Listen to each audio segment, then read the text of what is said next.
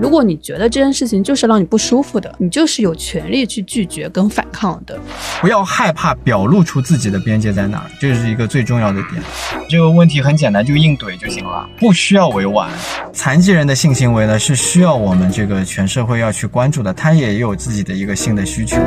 如果我们的节目很荣幸受到了您的喜爱，想参与我们的群聊，可以添加微信 Cheese Radio C H E E S E R A D I O 来加入我们的微信听友俱乐部。同时，也感谢你把我们的播客《这病说来话长》分享给你的朋友们。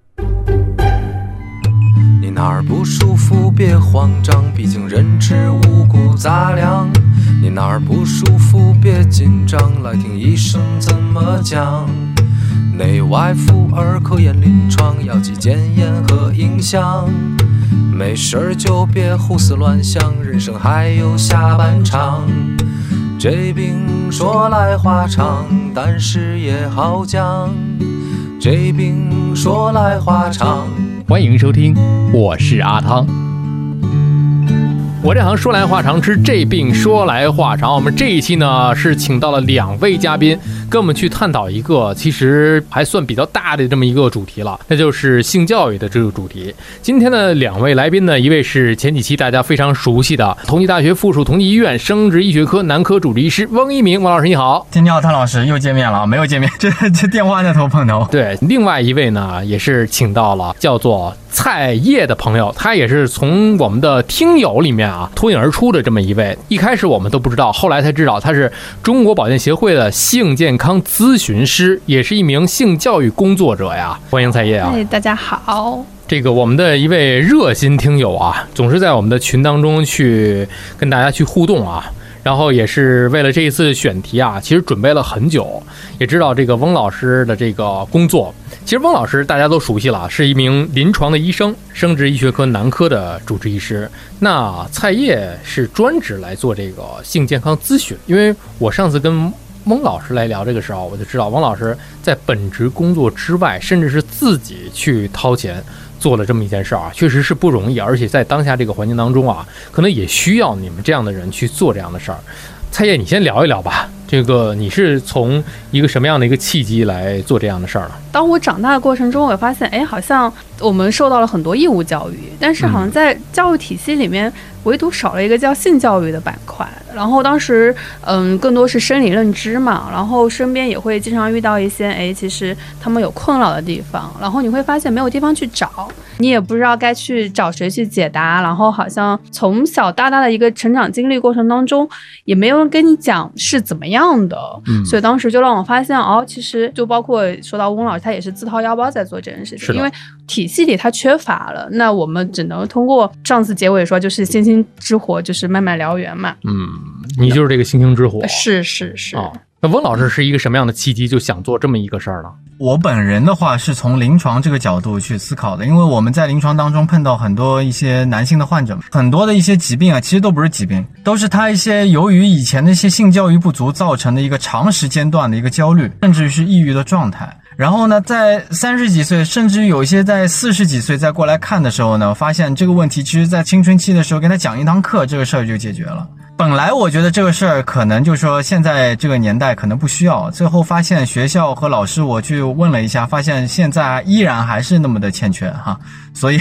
所以我就觉得我应该去做，不管从我们医学的这个治胃病的角度，还是从我觉得自己的自身的一个使命感吧，我觉得还是需要去做这件事儿。我们说的这个胃是防患于未然。有很多的事情我们要把它前置来做啊，所以这里面就有一个概念了：全面性教育。嗯，因为大家当他听到性教育这三个字的时候，会。停留在浅层，嗯，然后哎，性教育就只是性方面的，但是其实当我们深入了解，发现其实包括提他提到，其实有些只是生理课，嗯，那它更多是关于比如说人际关系啊，是。或者是一些生理性别它的认同，这些特别是对于人的成长过程中都是有很重要的一方面，所以其实全面性教育是包括了这些人对身体的认识，人与身体的关系，包括一些人际关系的处理方面。所以在做这个全面性教育的过程当中，也会遇到一些个困难啊。是，就像吴老师前面提到，他说，哎，有些人就会觉得你讲的东西很浅，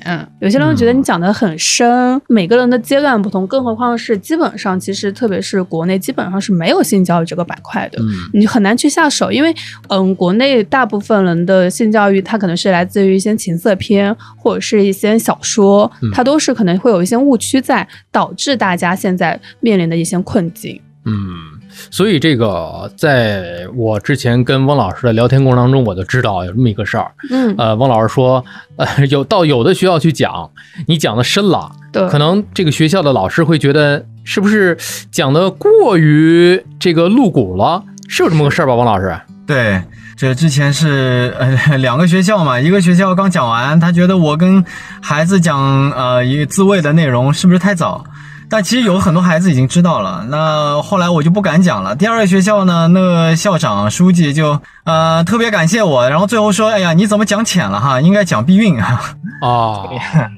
就每个学校的风格还都不一样。对对，太叶，你在这个跟人讲的过程当中也会遇到这样的尴尬。对，所以因为上的太嗯，翁老师和他在探索，然后。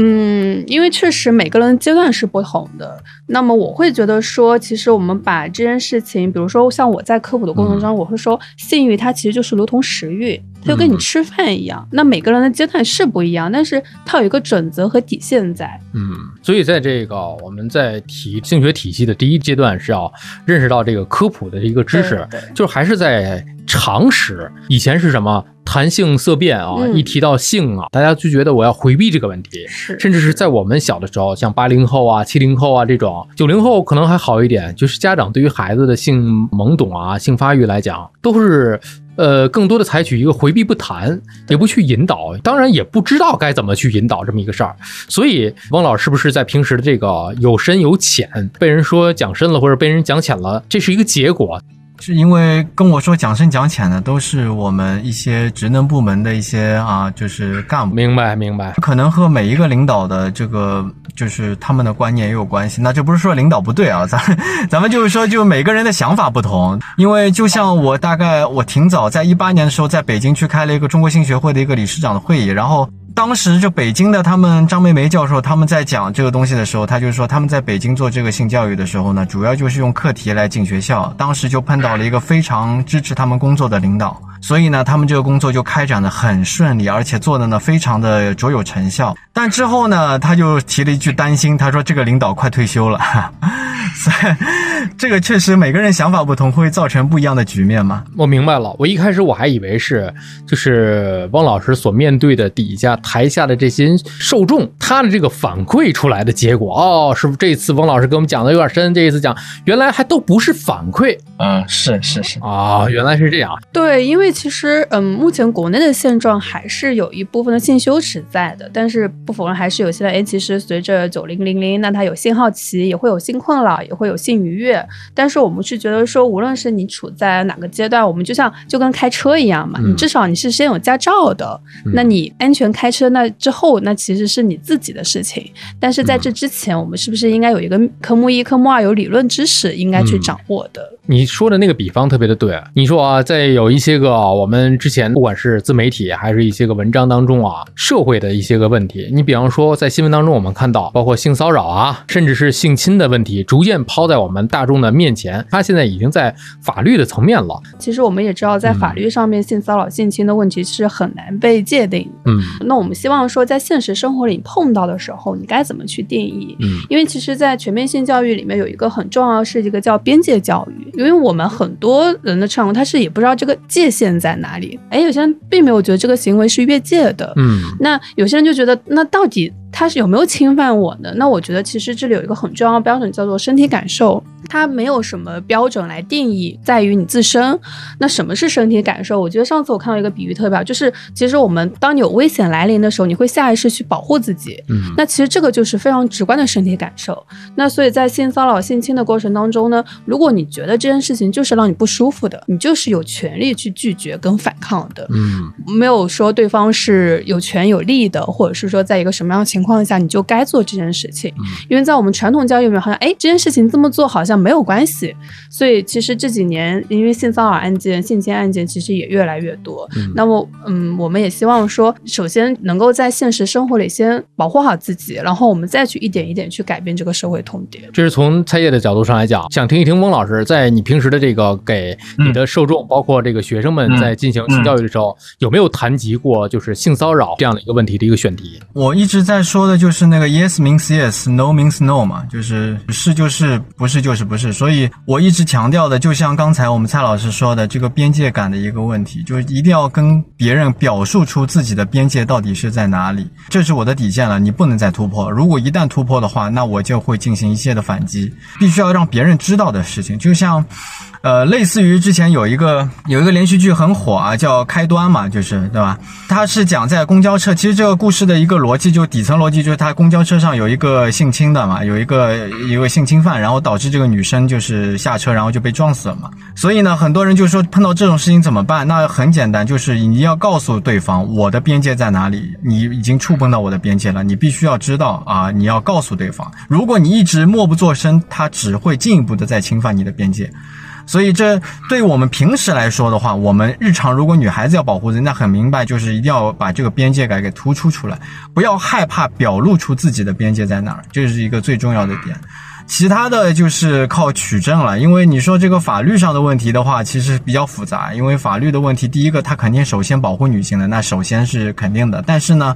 呃，也牵涉到一个普遍性的一个问题，所以呢，也会有曾经有一个好莱坞不是有著名的一个 Me Too 的一个一个运动嘛，很多的就给一个好莱坞大佬性侵，然后呢，这件事儿呢，一两个就是受侵害者可能还并不一定能够在法律上成为一个成功的案例，所以他需要很多人去支持他，所以呢，这个确实是比较难的一个事。所以我还是觉得大家要注重自己的这种保护，这个保护呢，就是要把这个自己的边界感和底线一定要表露出来。对，因为确实是其，但是其实在这个过程中，你会发现有一部分是性羞耻存在的，你会觉得这个行为好像，因为我们你说这个羞耻是指的是就是他会觉得是不是我自身的错，或者是他这个行为，哦对他会先当事人，对对对，当事人可能更多会这种感受，因为其实我是确实，我觉得时代也有在变化，那可能相对来说，因为其实我觉得环境也有在变化吧。嗯，性侵、性骚扰有有一个很难的地方是在于取证问题。嗯。就是能取证的先取证，因为为什么性侵一直很难是，比如说有比较严重的，他有侵犯到你的身体，那可能很多当事人会第一反应先去洗澡，因为他觉得很脏，哦那就造成了后面当他去进行法律的时候，就没有这个证据。对对对，取证难，这也是刚刚想补充的一点，就是你尽量如果说可以的话，那你先保留一些物证在。嗯对，然后确实我觉得这也是很难的一个难点吧。嗯那我们也只能说，呃。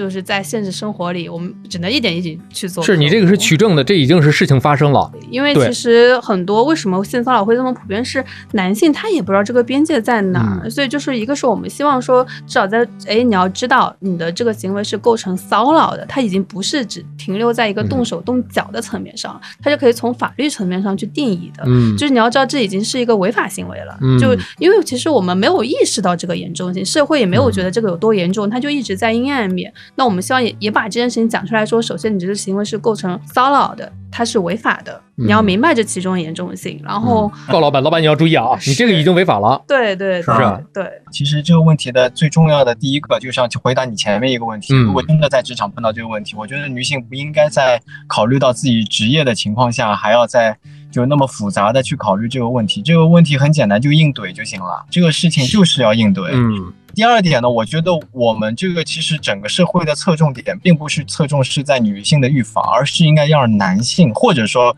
嗯呃习惯于性施害方那一方，他要了解这件事情是不应该做的。就是怎么说呢？就是说，就如果我们一直把侧重点放在女性，就像刚才我们蔡老师说的，她可能会有这种性羞耻，有一个就是被害人的一个心理，就觉得嗯什么问题都是出自在自己身上嘛。是所以我觉得这个事情就整个社会的侧重点应该就放在，呃，如果是男性比较多的话，应该放在男性身上。这个角度特别的好。治胃病的根本是要是施以，就这些个行为不端的人啊，一定要就是真的是从这儿根儿上起去杜绝。再有一个，从女生，咱们说绝大部分啊，有可能是受害者是女生嘛，从这个角度上来说啊。如果是遇到这样的领导、这样的老板，我觉得啊，失去这份工作一点儿都没错，值得，因为你这样的公司就没有必要再干下去了。对对，是吧？就本身这风气就不正，没有必要再给他们去打工下去了。所以勇敢的拒绝说 no。是的，因为其实有些人就会提到，哎，那男性也有性骚扰存在，对所以就是当然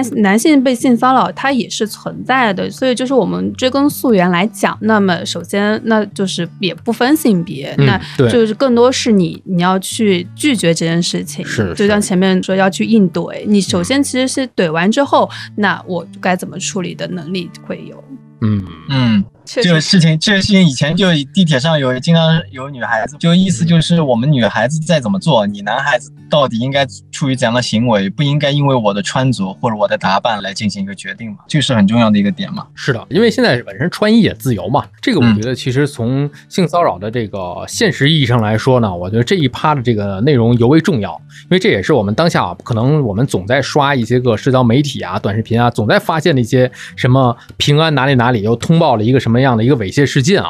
我觉得这个嗯还是。从社会角度上来讲，从我们整个的这个角度上来讲啊，去予以关注。我们再来聊一聊啊，就发生性行为的一些个过程和注意事项。蔡叶老师对于这一趴的内容也是有自己的研究，对，因为其实嗯，你真的聊到性教育科普，其实都有离不开的这个话题。，对对对，其实你说的一些避孕知识都能搜。做性教育的最终目标，我说能够把这个流产率降低，我就觉得就可以了。也希望说，因为每个环节它都有可能出现意外，每个环节它都有它焦虑的部分。因为我们播客也是想降低焦虑嘛。是的，那其实我们有些时候可能你只看到了前半部分，那后半部分呢？因为在你实际生活当中碰到的时候，你不可能只有前半部分。嗯，那么我是希望说，嗯、我的就是我们从整个流程，然后你也不会去嗯、恐惧这件事情，哎，你知道你能够把这件事情日常化，你知道它是怎么样的。嗯，那在这个过程当中，什么环节会有什么问题，有什么该注意的事项？那也就是说，在这个整个环节当中，你刚才聊到一个，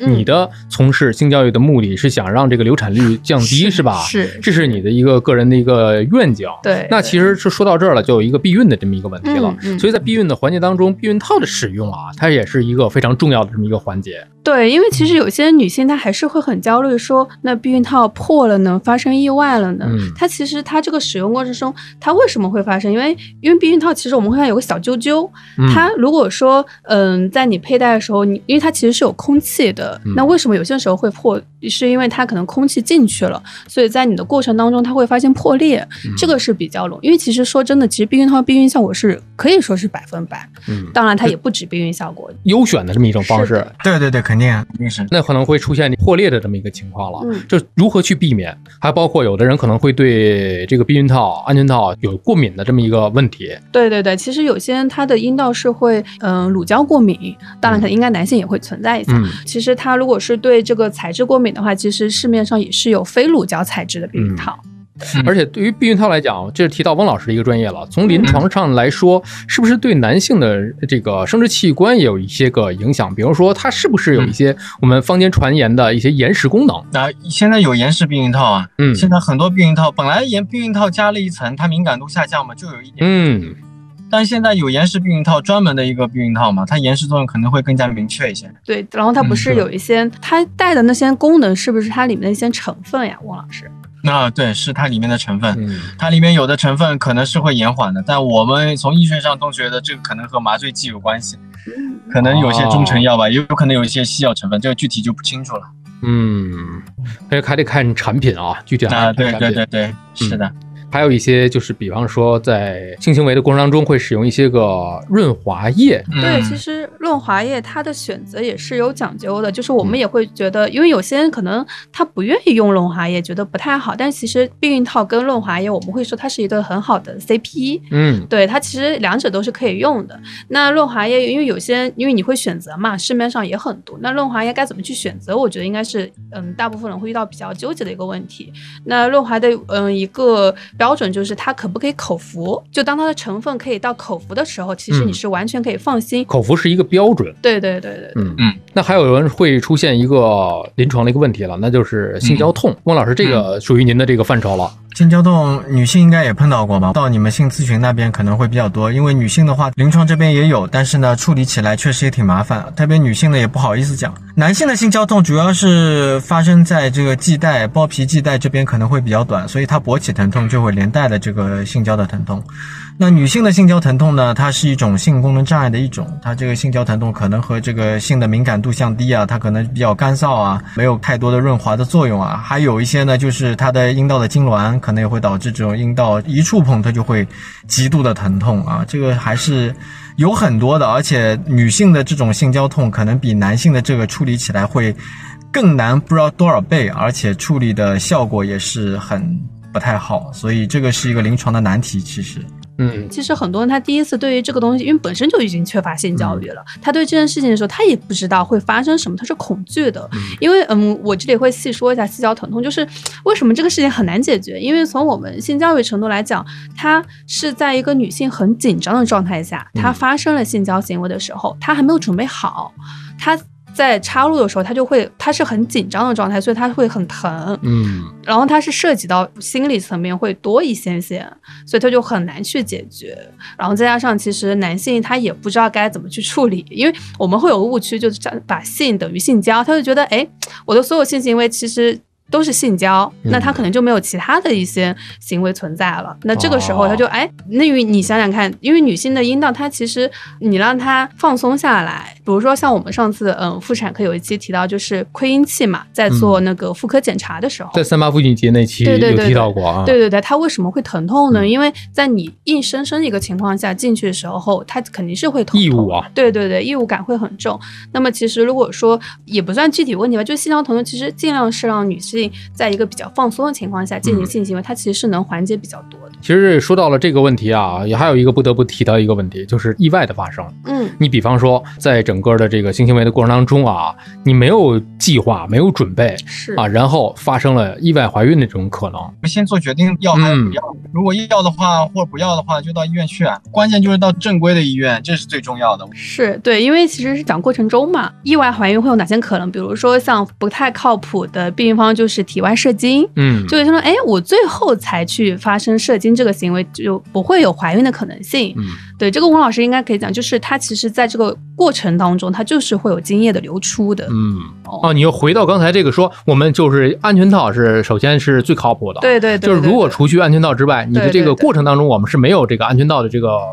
避孕设备的，对啊，这个没有采取这个手段，就是在过程当中，这是温老师的这个专业了。从男性过程当中，这个过程有可能会有精液露出。精液的露出呢是这样，它这个男性的在性高潮之前呢，它可能会有一些液体会随着这个呃分泌物啊，或者这个分泌物其实是用来用润滑作用的，它其实不一定是精液，它可能是尿道旁腺液。有的在网上你在查呢，可能说是前列腺液，但其实这根本不是前列腺液啊，这是尿道旁腺或者是尿道球腺液。它原则上是不带有精子的，但是呢，如果说你在极度兴奋，并且在这个高潮之前，你可能有些男性他可能控制不了，或者控制的并不是那么的完全的话，可能会有那么一些精子会漏出，随着这个液体会排出来。从理论上来说呢，尿道旁腺液和尿道球腺它里面是不含精子的，所以呢，为什么说是这个是方法不靠谱呢？它其实是他这个人本身啊，可能他的控制力呢，你要完把完全的这个避孕与否哈，就是成功或者成人哈，这个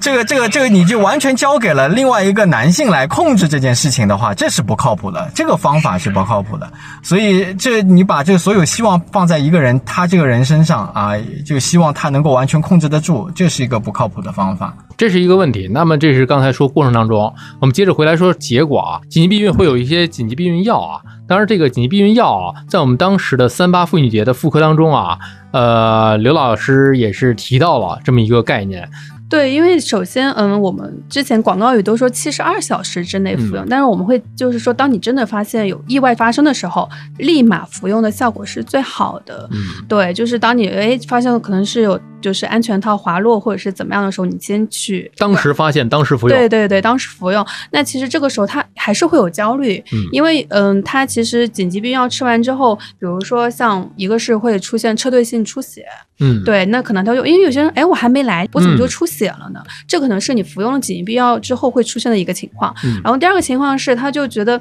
因为怀孕了之后就不会来月经，他可能会延长，那这个时候他就很焦虑。那在这个焦虑的时候，比如说，其实如果说你过了一周，你还是很担心这个问题，那我觉得你可以先用验孕棒先测一下，因为有些女性她会害怕上医院。那我觉得哦 OK，那你先用一些你目前可以做到的方式，比如说先用验孕棒，嗯一个星期之后呢，你先测测看有没有，然后当你真的是不放心这件事情，那你就去医院做一检查。这是在紧急避孕药服用之后，对对对，而且这个不得不提，这个危害其实上次也提到，危害是非常大的。有些人就会觉得啊，没关系，反正我就吃颗药嘛。但是它的这个对它跟短效避孕药不一样，短效的我们是基本上没有什么危害了，嗯。但紧急对于身体就尽量是一年其实服用嗯两到三次就可以，就你真的是除非是万不得已的时候再去服用，嗯。因为它其实不仅只是说会撤退性出血或者是呃月经紊乱，它其实还有一些身体有些女性的身体体质不太好的话，疼痛啊都会出现的。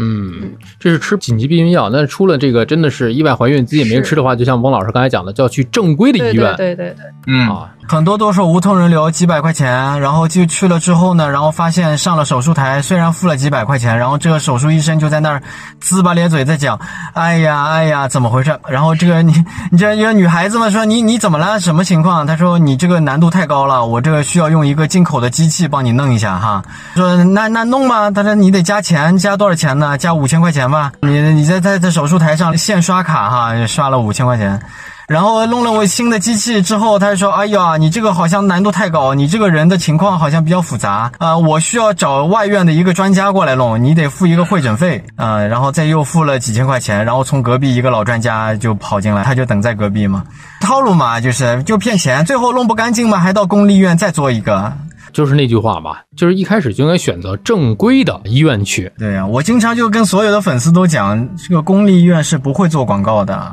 就是会有一些不良的这些个可能会用这些个营销的词汇去误导大众，让人觉得我做个这个人流手术是非常简便，像比治感冒还一样，像拔牙一样那么的简单。类似于这样的，往往会让一些就刚才蔡姐讲的那个数字这么高，我觉得跟一些不良的诱导会有一定的关系。所以我们其实提倡是先保护好自己，我觉得先想好，还翁老师那句话特别好，先想好是要还是不要。对呀、先做这个决定，应该还要早于就是说这善事儿发生之前。是为什么要采取那么多后置手段？当然了，说到了前置手段了，听说上一代这个长辈。会比较采用比较普遍的一个方式，从男性来讲就是结扎，呃，女性就是上环儿，对，因为其实上环，特别是长辈，他们基本上都是以嗯。上环的方式来避孕，但是我们也会发现上环对女性的伤害其实蛮大的，嗯。因为可能老一辈他们习惯了，他们觉得哎就熬过去就好。但是说，就是我希望大家为什么会提到上环，是因为如果说，嗯、你可以去看看，就是。也去做个检查，能取出来就取出来。对，就是它其实对身体的伤害还挺大，而且其实是很很不舒服的，一些炎症啊，只是都是基础的情况。对，所以就是哎，是不是这个时候发现哎，可以去提醒自己的母亲，哎，她有没有上环呀？那就及时取出。嗯，对这是从女生角度上来讲的这个上环。那孟老师从男性的这个结扎角度上来嗯讲的话呢，结扎是这样啊，就现在其实结扎我们现代人说的男性的不做，但是我们这边结扎的手术还是络绎不绝的，还是有这个想法要来做的。有可能一方面呢是体谅自己的妻子，另外一方面呢是被妻子压过来的，所以就做。但结扎的手术呢，它我就注意的一点呢，就是他以后如果要复通，要复通的话，它概率不是百分之百的，我们一般讲是一半一半的概率。所以他如果以后再有生育要求，可以享受再做一次复通的手术，有可能还会有生育的能力，但是呢，这个呃概率只有百分之五十了，所以呢，这个需要再三的思量。所以我这个都是要夫妻双方要签字的，并且结扎手术要已婚已育啊、最好是已育二胎啊或者三胎这样来做。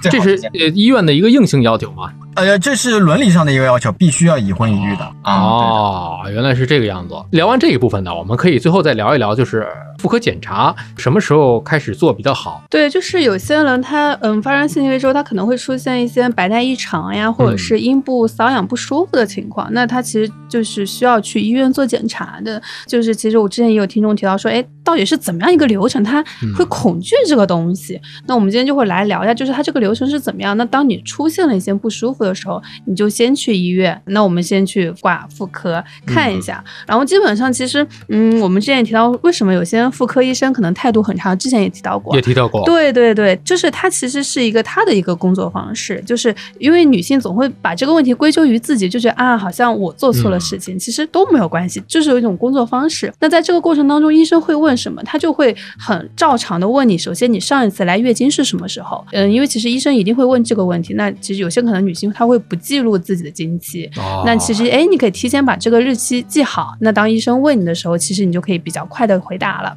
嗯，然后这是一个问题，然后第二个他会问你，哎，你上一次有没有发生性行为啊？你上一次是在什么时候？他会有个判断，然后也会很日常的问你，你有没有怀过孕、流过产之类的。对，其实这些问题都是很基础的询问，他并没有其他的任何目的。啊，对，然后这是第一步，然后呢，嗯，比如说我们日常比较会碰见一些白带异常，然后他其实就会让你去嗯床上躺着，然后呢，他就会做一个检查，对吧？那如果说比较嗯会不太舒服的是做 HP。的一个筛查，他到你的宫颈口去取样，那这个时候确实可能会不太舒服，但是就你不用紧张，因为为什么有些人觉得，哎，我每次做检查都很不舒服，因为当你身体在紧张状态的时候，你你会很难受的，因为很多人是恐惧嘛，因为他就觉得他也不知道会发生什么。那当你知道，然后原来在这过程当中是这样子的，哎，那你是不是其实就会好很多？然后你也可以跟医生说，哎，你可以轻一点点，然后我们慢慢来，对吧？这是在日常检查就是会碰到的一些问题。然后他也会进行一些取样，然后进行一些结果。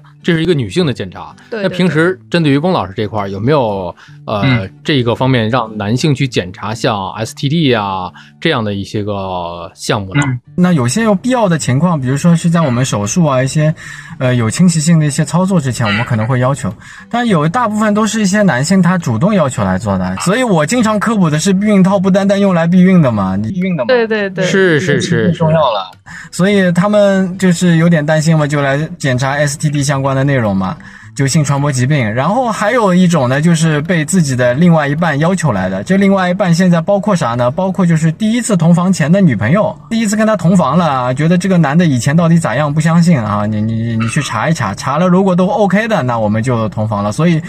还有我们就是自己妻子觉得不舒服了，或者另外一半，就像前面蔡老师说的，同房之后感觉到有阴道瘙痒等等啊，就这这肯定是你的问题，你一定要去查。一般这种男性过来呢，我都是不会做任何建议的。啊，我就说你你的妻子或者你的另外一半怎么说，我就怎么做啊，因为我说任何话都没有用，这是我的经验啊，呃，所以我我曾经有过一度呢，就想跟这个妻子掰扯掰扯，最后是还是失败的，所以没啥意思，所以所以所以这个事儿这个事儿就说就只要听他的，那女方要什么我们就给什么，OK 了。但是可以讲一讲，当时你想去辩解的是一个什么样的一个话题，或者争论是一个什么样的话题？其实这个点是比较值得讲，就是 HPV 的这个病毒的问题。因为我们女性查 HPV 都是可以查的，但是男性呢，很多又被女性要求你一定要去查一下你这个 HPV 到底有没有。但男性查 HPV 呢，确实是非常难的。为什么呢？这 HPV 它是个细胞学的检查，我们男性在生殖器上要取下一些细胞的东西，其实是很困难的，不像女性，女性是阴道是在。呃，我们身体体内的一个器官，它的上皮细胞很厚，我们可以取得下来。但是我们男性呢，在阴茎的这个表面，我我们没有办法取足够量的这个细胞的东西去检测，所以很多时候都会产生这种假阴性的情况。就查下来，其实我很多就是这种是病理科查的嘛，病理科的我很多同学就问我，他说为什么男的查这个标本，我都是都是无效标本呢？因为我们取不到东西，真的取不到。所以你这这么多钱，四五百块钱，你这查下来。都是都是啥都没有，然后呢，你这个报告还不作数，你说查他干嘛？所以我经常碰到男性要查这个东西，我第一句话我就说这个事情你必须得查嘛，你老婆或者你的另外一半必须要你查嘛。他说是的，那 OK，那你查吧。因为查这个东西其实是通过一个比较厚的、比较长的一个棉签啊，这个棉签是个刷子一样的啊，像刷杯子的刷子，比较大的或者比较厚的，呃，刷在女性阴道口呢，阴道里面呢就可以刷一些组织下来。那我男性呢就是刷不出东西，你结果呢确实又不理想。那其实这个是我跟他掰扯，但是掰扯的没有用的点啊，这是最常见的一个点。哦，你看看这个案例就非常的典型啊。是啊，是因为这个 HPV 的这个话题啊，对于现在而言也是，不管是疫苗还是这个本身啊，就是一个热议话题啊。男性疫苗快了，快了，这 HPV 男性使用快了，马上就会有了。其实这不管查不查，我觉得打这疫苗还是终究还是有好处的。嗯不知道这个咱这年纪打还有没有用啊？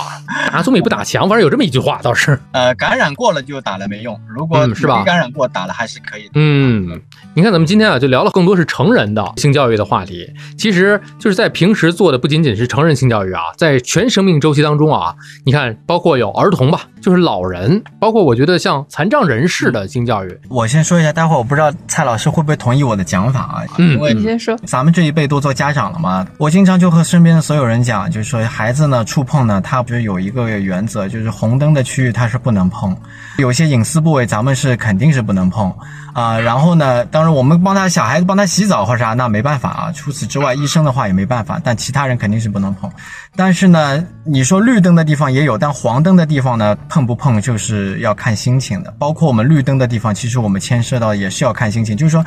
孩子能不能去碰它，我觉得要尊重孩子自己本身的意愿。我觉得这点呢是训练孩子有一个 say no 的权利啊，他要要习惯让他说不，并且呢要遵从自己的意愿说不。就是有的是家长，他特别是隔代亲的，他会觉得，哎呀，我特别爱你，所以我就必须要亲亲你，你就让我亲一下，我怎么样？但我是很反感，我觉得孩子不愿意，那就不愿意。就怕什么？就怕那些孩子的性侵犯呢，都是那些比较亲近的一些啊亲人。有些亲人他可能就去，哎，我爱你，或者孩子已经熟悉了这个套路啊，你爱我，所以我就必须要亲你，或者必须要是答应你。所以这个其实就是让大家习惯了一种孩子就是没有办法或者没有权利 say say no 的，我觉得应该是纠正过来。所以我跟所有人身边人说，要尊重孩子一个 say no 的权利，这是我觉得比较重要的。然后还有就是残障人士，残障人士嘛，我也经常讲过这个残障人士的这个守天使嘛，就是。之前有一个帖子是被禁掉了，我不知道是不是因为这个东西牵涉到什么东西，是不是被禁掉的原因，我也不清楚。但是这个我是非常推崇的，因为我曾经有一个说到有一个例子，就是说我看过一个纪录片，就是在上海或者在南方有些以前开过一阵子的，就是成人用品的一个试用店，成人用品的一个店，就是说你开一个房间，这个房间里面有一个成人用品，然后你要付钱进去使用一个小时，哈，花多少钱哈？然后这个其实是有些争议的，最后这个这个行业是被消退了，就没有了。但是呢，当时呢有一个老板采访了这个老板，这个老板当时呢就说了一个故事，他说，呃，有一次有一个残疾人在我这个店里面使用了成人用品，进去了一个小时，出来之后，这个残疾人就泪流满面，他非常感动，也非常感谢这个老板。这个老板有点搞不懂啊，他觉得 我赚钱了，我已经很开心，你干嘛还这样？然后呢，这个残疾人说，这是我这辈子到现在最有尊严的一次性行为。就是说，残疾人的性行为呢，是需要我们这个全社会要去关注的。他也有自己的一个性的需求，但是他怎么去释放啊，其实也是一个社会的一个问题。对，因为现在我们一谈这个两性，一谈这个性教育啊，往往大部分的都只是在一些成人的正常我们的这些个正常活动的这些个人的人群当中啊，就是很少会被顾及到，包括老人这一块儿。在我搜集到的这些资料里面，还是非常少之又少的这么一个领域。啊，所以说我是在咱们的这个播客当中，我觉得有必要去提这个事儿，因为相比于呃正常活动的人来讲呢，它是一个小众，但是它的人数可不少，这不是一个小数，所以这块儿呃，包括残疾人，包括老年人来讲，蔡野你有没有曾经接触过的这一块儿？嗯，因为儿童是我之后的一个大方向，嗯然后其实因为我也碰到过很多家长说，因为其实现在当八零九零的嗯。他们年轻人开始成为父母的时候，他们会注重这一块了。嗯我也觉得这也是非常好一个现象。然后他们也会就觉得这个东西很纠结。然后我觉得一个是可以从绘本出发，然后真正的儿童性教育的核心其实还是在于家长，就是其实因为孩子其实没有问题，那他这个核心是在哪？核心还是在于家长你对于一个性的一个人。那比如说，我觉得我从小其实也没有性教育，但是在我诶母亲很自然正常地去聊这件事情的时候，我的接受度是 OK 的。嗯所以我觉得这个其其实也很重要。那其实我们后面也会去呃开始做儿童性教育的部分，对。然后老人的话，其实我们现在能做的是也看见他们的一个需求吧，就是先正常的看待，我觉得就已经很不错了。然后确实，因为其实刚刚翁老师提到守天使，因为我的老师是台湾那边的嘛，他也是之前就是一名守天使，嗯他帮助过那些残障人士，所以他非常能够理解。就是包括我昨天了解到，其实嗯，台湾首先它还是一个公益组织，它并不是政府的，这个也是让我其实蛮吃惊。我当时以为是政府那边的，所以就是我觉得先，当然后续确实这条路会更难。那么首先我们能做的是，你要知道，OK，其实残障人士你要看见他们，对我觉得这个其实也蛮重要了。然后对后续，我觉得这个太说来话长了。嗯，我觉得首先还是要做到去正视他们，看到他们。对对。之后，蔡叶，你的这个方向主要还是在儿童这方面。是因为我们其实儿童也跟家长关系嘛，然后再加上其实就像你今天提到，其实儿童也是未来的一个大方向，他们的一个成长也意味着一个时代，所以我们想说，那其实七零、八零、九零都已经淋过雨了，那希望说下一代孩子不要再因为缺乏性教育而导致了一些最早翁老师提到，他就是因为他其实是很难，但他只是因为缺少了性教育造成了这么多的后果。当我们能够把这一点慢慢补上的时候，其实很多大问题它会随之解决掉。嗯，就包括甚至是刚才我们提到的残障人士，还有这个老年人群体啊，嗯，这个只是微博的一个提及啊，但更希望通过我们的这个点滴的这么一个提及，能够唤醒大家的一个认知，是是，让大家刚才蔡叶有句话，我觉得特别的好，因为咱们都会老，当你老的时候，你不能说啊，这个老年人他有这个性需求，他就怎怎么怎么样了，是吧？对对，嗯，首先这第一步就是要正视，对，啊，就理性客观的去认识这个问题，不要带以偏见。那这就已经很难得了，是是。所以后面我们也是呼吁，能够有这样的一个本事和能力的组织也好，还是相关部门也好，可以把这个问题提到一个桌面上来，